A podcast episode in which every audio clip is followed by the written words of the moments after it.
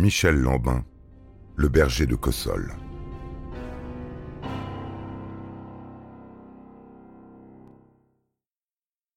Quatre ans s'écoulent afin de boucler les dossiers d'instruction. En septembre 2015, la présidente de la cour d'assises de Nice, Michel Lischal, décide de faire venir Lambin en avion depuis le centre pénitentiaire de Réau, en région parisienne, où il est incarcéré. Cette demande échoue, car le commandant du vol Paris-Nice refuse de le prendre à bord, prétextant un problème de sécurité lié à la santé de Lambin. Âgé de 65 ans, celui-ci souffre d'une sciatique paralysante. Un médecin légiste est mandaté pour vérifier si l'état de santé de Lambin est compatible avec une comparution devant la cour d'assises. L'expert, après avoir examiné le berger, estime cela impossible. Lambin se voit exempté de ce procès jusqu'à ce que son état se stabilise. Deux affaires concernant trois meurtres attendent donc. Mais une autre question réclame d'être tranchée. En effet, appuyé par maître Jean-Louis Rivière et Isabelle Gortina, Lambin a déposé en novembre 2015 une demande de suspension de peine pour raison médicale et de libération sous contrôle judiciaire. Ses défenseurs arguent que le détenu ne peut pas bénéficier des soins adaptés en prison. Le corps médical semble abonder dans ce sens, mais les magistrats se questionnent. Peut-on réellement libérer un homme connu pour ses attaches dans le milieu du grand banditisme, condamné pour meurtre et suspecté de trois autres, sans risquer qu'il disparaisse? D'un autre côté, s'il ne se soigne pas, il risque de ne jamais être jugé. D'autant qu'en 2020, Lambin sera en fin de peine dans le dossier Guéret. Une fois libre, il pourrait disparaître définitivement. Le tribunal d'application des peines de Melun, ainsi que la Cour d'appel de Paris, également saisie, ne se prononcent qu'en avril 2016 et rejettent la demande de Lambin. Il reste en prison.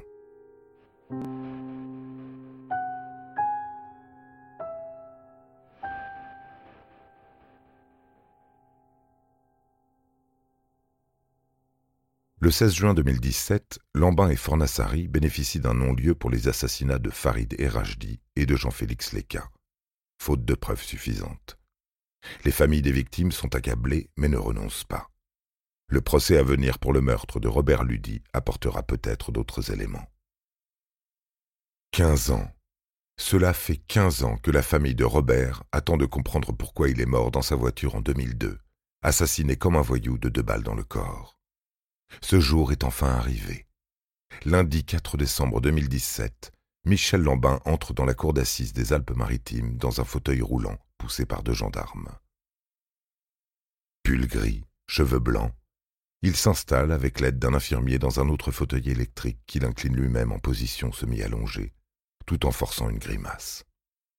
Afin que l'audience puisse se tenir, les médecins ont exigé des aménagements. Pas plus de quatre heures par jour, avec une pause au milieu. Soit, à sujet exceptionnel, conditions exceptionnelles. Ce sera donc deux fois deux heures d'audience par jour, une première en France. Émile Fornassari, 57 ans, se tient à ses côtés dans le box des accusés. Le premier jour, on retrace les faits. Les yeux fermés, Lambin écoute. Nous sommes le jeudi 5 décembre 2002. Il est 18h30. La nuit est tombée et Robert Ludy, 32 ans, vient d'avoir sa sœur au téléphone, raconte maître Frédéric Gascard, avocat de la famille, partie civile. Il était plutôt au fond du parking. Les balles de calibre 11-43 n'ont pas été tirées à travers la vitre. C'est porte ouverte que le tireur l'a abattu, puis il a refermé la porte de la 205 blanche. Blessé grièvement, Robert n'est pas mort tout de suite et a agonisé une bonne partie de la nuit. Le tueur a quitté les lieux sans témoin. Ce n'est que le lendemain que Florence s'est inquiétée de son absence à un déjeuner chez leur mère et a découvert le corps dans la voiture en stationnement.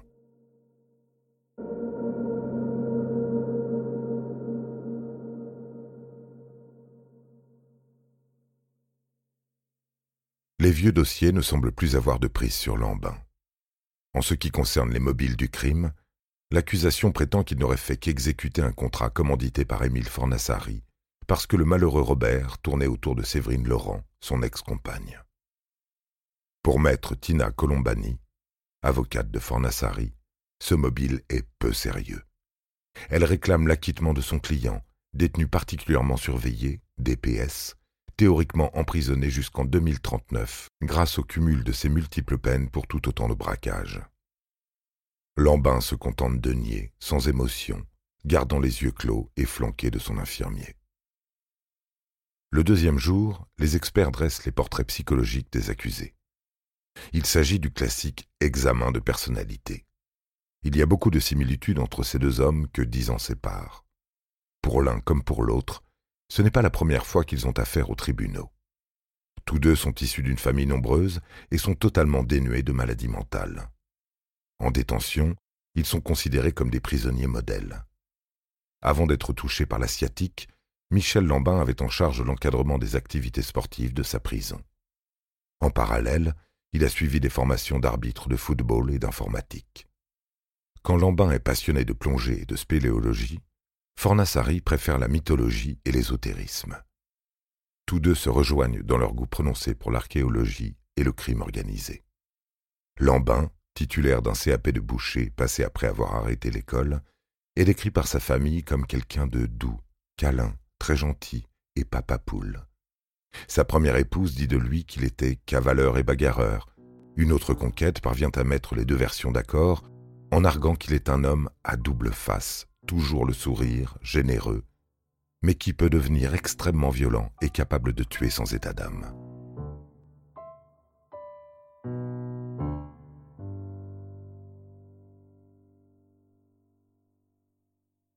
Le jour suivant, le commandant Pierre Batty, chef de la brigade criminelle de la PJ de Nice, expose son travail d'archéologie judiciaire.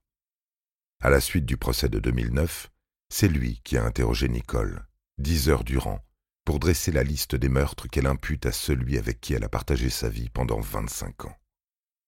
Des horreurs pareilles, ça semblait incroyable, explique l'enquêteur. Et encore, je n'ai noté que les crimes pouvant être identifiés. Il évoque donc Michel Tasselli, tué en 1983 dans sa voiture au Canet. Il avait traité Michel Lambin de zonard, selon elle. Il poursuit avec la mort suspecte de Walter Barbet, survenu au cours d'un cambriolage en décembre 1983 à Antibes. Comment Michel Lambin pouvait-il savoir que la victime, fétichiste, avait une culotte de femme dans sa poche? De plus, un témoin a affirmé avoir gardé pour Lambin un revolver 22 long rifle le même calibre que celui ayant tué le cambrioleur à l'époque. La prescription frappe tous ces crimes de 1983 à 1984. Mais avec l'aide de l'OCRVP et d'anciennes coupures de presse de la Bibliothèque nationale, des témoins ont été retrouvés et auditionnés. Certains ont été appelés à comparaître, pour d'autres, on a simplement lu leur déposition. Alain M., laveur de vitres qui a connu Lambin à Fresnes, est mal à l'aise devant les jurés niçois. Il a du mal à s'exprimer, rougit, invoque des trous de mémoire après ses quinze ans écoulés. Il finit par parler de Nicole et Michel. C'est eux deux qui sont venus me chercher pour transporter Marcel. Marcel, c'est Kamel Gendouz, tué en juillet 1983 pour avoir dénoncé Lambin. Alain confirme que dans son appartement parisien, Michel a ramené la tête et nous a demandé de la faire cuire dans une cocotte. Répéter les propos qu'il a tenus face aux policiers alors que Lambin se trouve dans la salle s'avère plus difficile pour Alain. L'avocat général Valli se voit obligé de lui lire sa déposition. J'ai déposé, dites-vous, une liste de personnes tuées par Lambin devant notaire. Cramoisi, Alain bafouille. J'ai jamais mis les noms. Témoin suivant. Denis, exploitant agricole et voisin de Lambin à Cossol, témoigne de la propension de l'accusé à régler ses comptes à la gâchette. Il a lui-même échappé de peu à la mort, simplement parce qu'il avait refusé de travailler pour lui. On passe ensuite au décès d'un gros garagiste spécialisé dans les mini, comme l'a évoqué Nicole Rossi. Il s'agit de Christian Lepage, tué en octobre 1983 pour une dette de poker contractée auprès de Lambin en prison. Puis on parle de Jean-Jacques Villet, ami du garagiste, mort également. Le pilote de la moto sur laquelle était juché le tueur a été retrouvé. En échange de son impunité, il a confirmé les dénonciations de l'ex-compagne.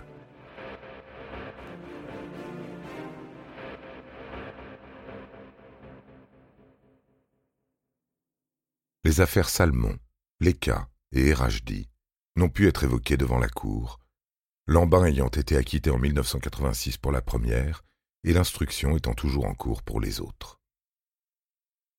Lorsque Nicole se présente à la barre, elle ne mâche pas ses mots. Après vingt-cinq ans de vie commune avec ce monstre, je ne sais pas par quoi commencer, a-t-elle lâché en préambule de sa déposition. Elle poursuit de sa voix assurée et dans son langage, disons, fleuri. Lambin, ce n'est pas un tueur à gages, mais un tueur en série, un véritable sadique. Il adore tuer. Ça lui procure de l'extase. S'il est relâché, c'est une bombe à retardement. Il m'a promis de revenir à Cossol pour me découper vivante. À croire qu'elle aurait un compte à régler. Durant deux heures, elle dresse le catalogue des crimes dont elle accuse Lambin. Détails abominables, récits macabres, à peine croyables. Elle dit de son ancien compagnon qu'il est le mal incarné, un fétichiste, qui gardait toujours quelque chose de ses victimes. Si ce n'était pas la tête, c'étaient les pieds, et si ce n'était pas les pieds, c'était encore autre chose, ajoute-t-elle. Malgré les avertissements, en tenant fermement son mouchoir en papier, elle évoque le meurtre de Farid Rajdi, qu'elle aurait vu pendu à un croc de boucher, dépecé avant d'être donné à manger au cochon. Lambin est venu en me disant Je ne pensais pas qu'un cœur était si petit. Il avait mimé la taille d'une orange et lui avait dit avoir éprouvé une telle jouissance que cela n'avait rien à voir avec celle ressentie quand on fait l'amour. Maître Gortina ne la laisse pas poursuivre. Rien ne peut être reproché à son client dans cette affaire.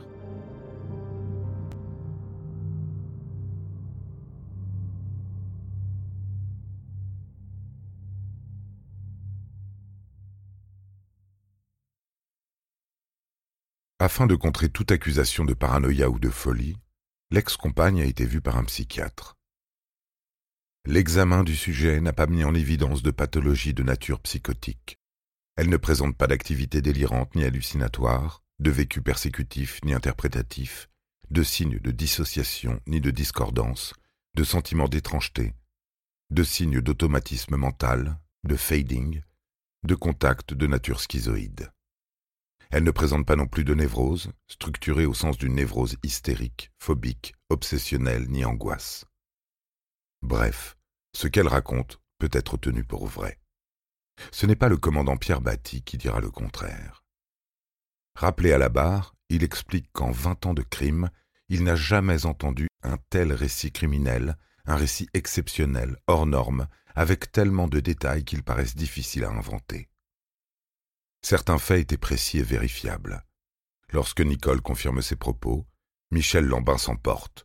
C'est faux, toutes ces conneries qu'elle raconte, ça a commencé en 1982, quand elle a vu un crâne chez moi à Palaiso. Elle a commencé à dire que c'était une personne que j'avais tuée. Des conneries, tout ça. Maître Gascard, avocat de la famille Ludi, pose la question que tout le monde a en tête depuis le début de cette histoire. Pourquoi, malgré toutes ces horreurs, êtes-vous resté? Nicole ne se démonte pas. Il a menacé de tuer mon frère et ma sœur. Si j'avais été voir la police avec cette histoire de cocotte, on m'aurait enfermé. Maître Gortina tente de démontrer que cela ne tient pas. Vous décrivez une scène horrible pendant l'été 82. Il est ensuite incarcéré pendant 29 mois, en préventive suite à l'accusation du meurtre de Christian Salmon, pour lequel il a été acquitté. Pourquoi ne pas vous échapper? C'est aberrant. Là encore, Nicole, bien préparée, répond très vite. Si je le laissais tomber, il menaçait de me balancer pour le transport du cadavre de Marcel. C'est le fait qu'il soit incarcéré en 2009 pour le meurtre de ce dernier qui l'a poussé à en dire davantage. J'ai pensé que je pourrais me libérer, mais ça ne sert à rien. J'ai toujours l'impression d'avoir son souffle dans ma nuque.